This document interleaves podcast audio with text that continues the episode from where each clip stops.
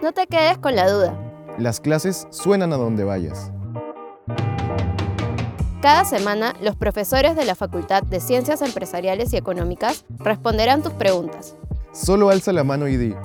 Profe, una, pregunta. Hoy responde Claudia Aguilar, profesora de marketing.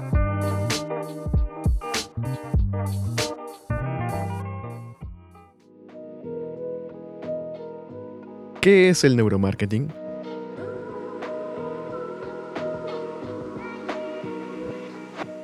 Para explicar qué es el neuromarketing es importante ir al inicio de todo. Una de las áreas más importantes dentro del marketing es la investigación de mercados. Este campo de estudio nos permite obtener información que tanto empresas y marcas necesitan para conocer a su consumidor, es decir, saber qué es lo que desea, qué es lo que necesita y por ende saber qué producto ofrecerle, cómo ofrecerlo, a qué precio, dónde, por qué medio, etc.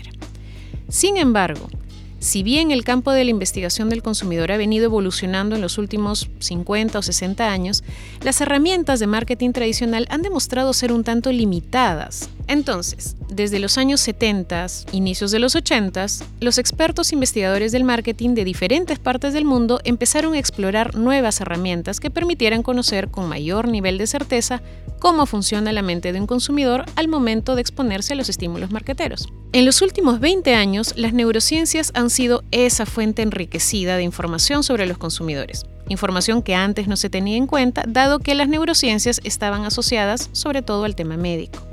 Los grandes avances en la neurociencia nos han acercado a donde nunca hemos estado en cuanto al conocimiento del cerebro humano y su funcionamiento. Hoy, por ejemplo, podemos comprender cómo captamos e interpretamos el mundo, cómo tomamos decisiones, cómo influyen nuestras emociones en momentos de consumo, podemos saber qué ve un consumidor, qué no ve, en qué se fija, en qué no, a qué le presta atención e incluso cómo desarrollan determinadas emociones como el amor por una marca. Actualmente, las investigaciones neurocientíficas pueden medir las reacciones cerebrales en tiempo real, así como brindarnos luz sobre cómo funciona el cerebro de un consumidor frente a los diferentes estímulos que puede captar en un medio tan globalizado y sobrecargado como en el que vivimos hoy. Para que tengan una idea, Estudios enfocados en marketing digital en Estados Unidos, allá por el 2017, es decir, hace unos pocos años, estimaron que un consumidor está expuesto en promedio a entre 4.000 y 10.000 marcas por día, a través del celular, en la televisión, en la calle, en la TV, etcétera, etcétera, etcétera. Entonces, en un mercado en el que competimos con miles de marcas para ganar la atención del consumidor, se hace más necesario detectar qué es lo que realmente atrae a una persona de tu marca. El neuromarketing ha llegado para quedarse, pero no para quitarle el espacio a la investigación tradicional, sino para complementarla, porque nos brinda información de índole biológica que lo que hace es enriquecer los hallazgos que se dan de manera habitual. A la vez, permite disminuir costos de inversión en el desarrollo de productos o de publicidad, dado que se pueden hacer pruebas previas para saber si algo funcionará o no y así evitar un gasto innecesario. ¿Por qué en los estudios de marketing no predomina el uso de este tipo de técnica?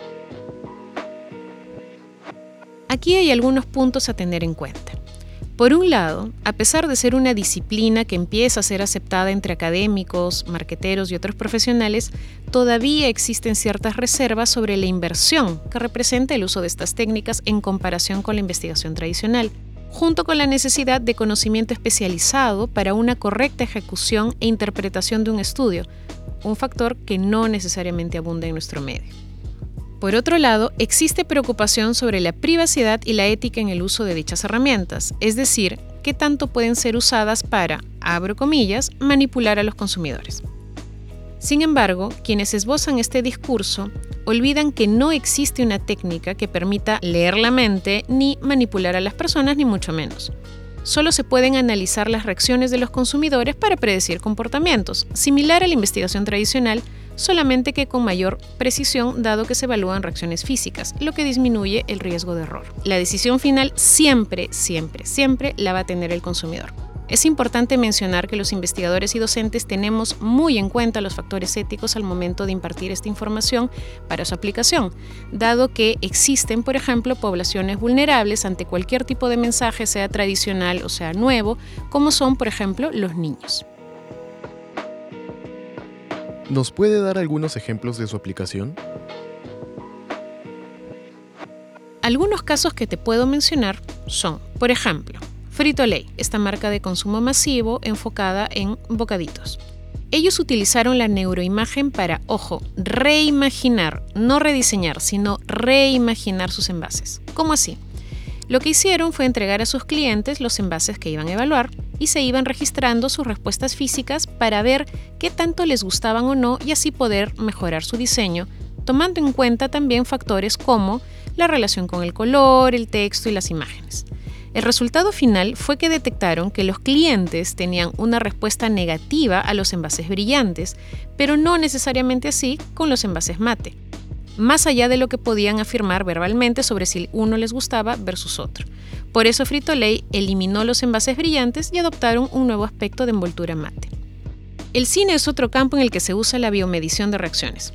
Sí, cuando se va a estrenar una película de alto presupuesto, se evalúa a través de herramientas como la electroencefalografía o electromiografía cuáles son las reacciones del público en tiempo real, para identificar qué escenas exactamente son las que generan mayor o menor emoción e interés.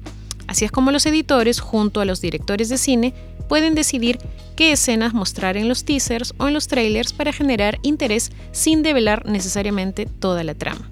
Otro ejemplo muy interesante es un estudio de la Universidad de Columbia, que ha sido replicado en múltiples ocasiones con el mismo resultado, es cómo la cantidad de opciones que puede tener un consumidor puede hacer que no consuma. ¿Qué significa esto? Para este estudio se usaron diferentes tipos de montajes situacionales, es decir, diferentes situaciones a las que se enfrenta un consumidor, y descubrieron que cuando los consumidores se exponían a una amplia gama de opciones para comprar, menos probabilidades tenían de hacerlo.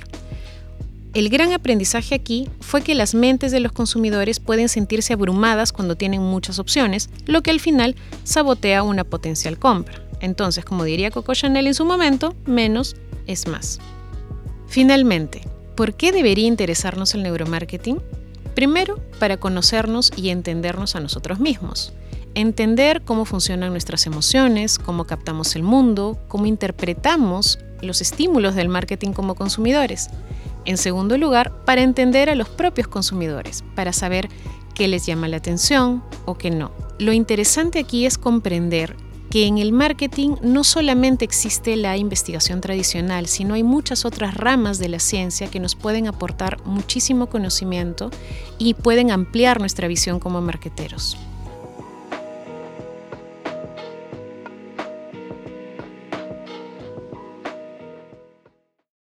Si quieres que tu pregunta aparezca en un nuevo episodio, escríbenos al correo eventosfacultadcee.ulima.edu.pe. Para escuchar más respuestas a tus preguntas, suscríbete al programa en Spotify, Apple Podcast o la plataforma de podcast que prefieras.